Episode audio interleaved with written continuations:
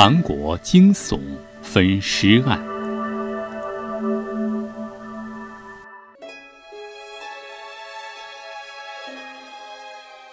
一九七五年，韩国曾经发生过一起惨无人道的分尸案，凶手变态的作案手法令人毛骨悚然，因为他把尸体切块之后腌进了泡菜坛子。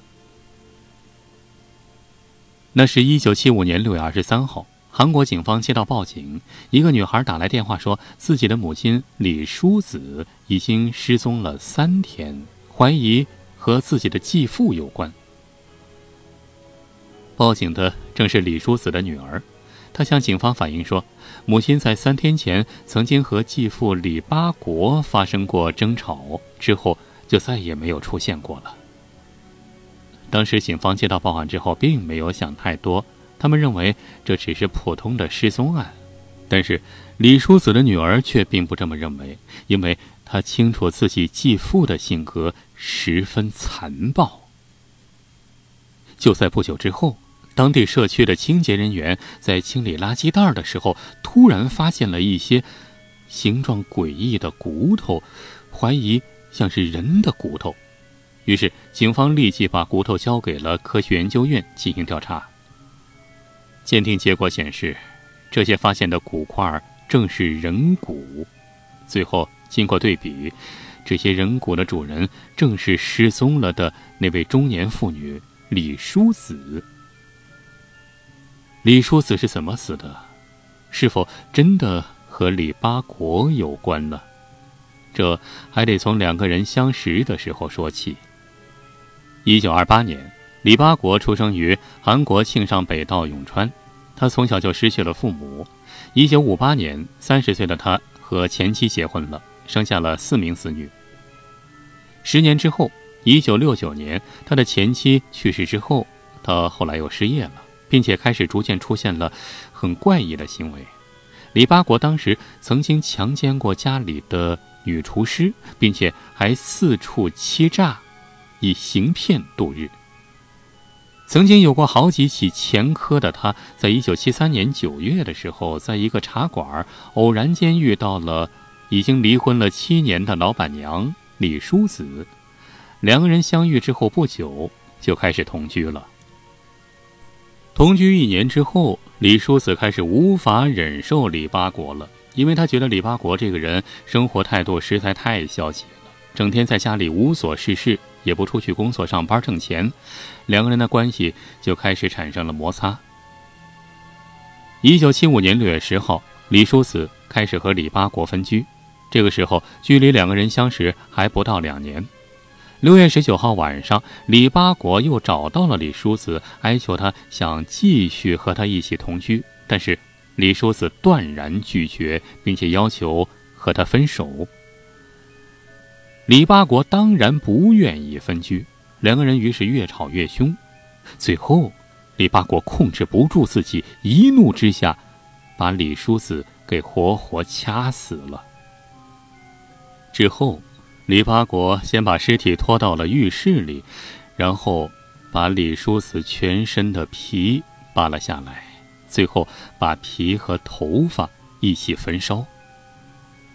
接着，他用锯子和刀。把尸体切成几十个肉块儿把小肉块塞到了浴室的水管里，把大肉块切碎之后放进了泡菜坛子中。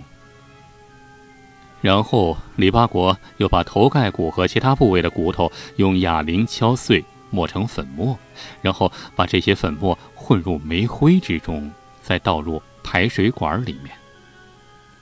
第二天晚上，李八国又把混有李叔子骨头粉末的煤灰装进水泥袋之后，带到离家一公里远的垃圾场丢掉了。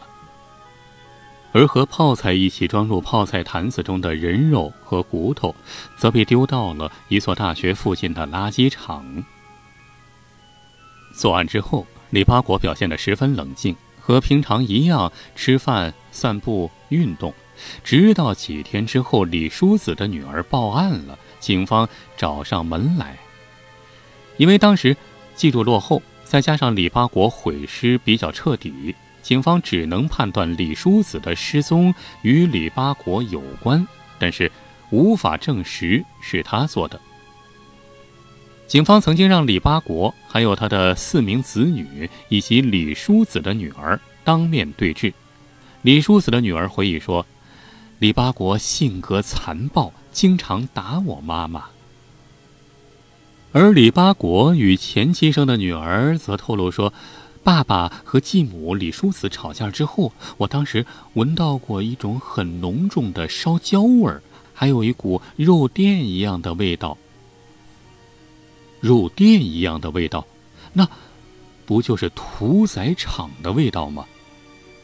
起初，李八国一直不认罪，直到女儿说出她闻到了一股肉垫的味道，这个时候，李八国才知道无法圆谎了。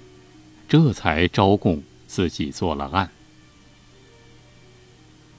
李八国向警方坦诚，李叔死就是他杀的，并且一步步详细描述了当天的犯案手法。据说他在描述的时候冷静的让人可怕。最后，李八国以杀人罪、尸体亵渎罪被判死刑，于一九七七年十一月执行。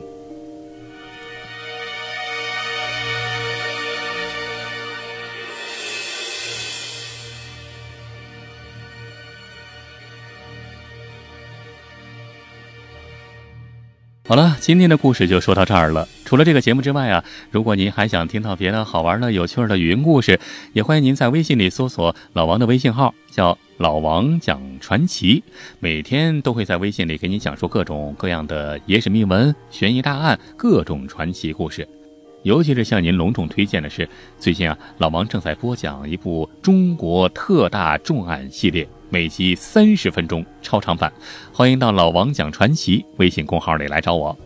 好，今天咱们就说到这儿，感谢您的收听，下期咱们再接着聊，下期再会。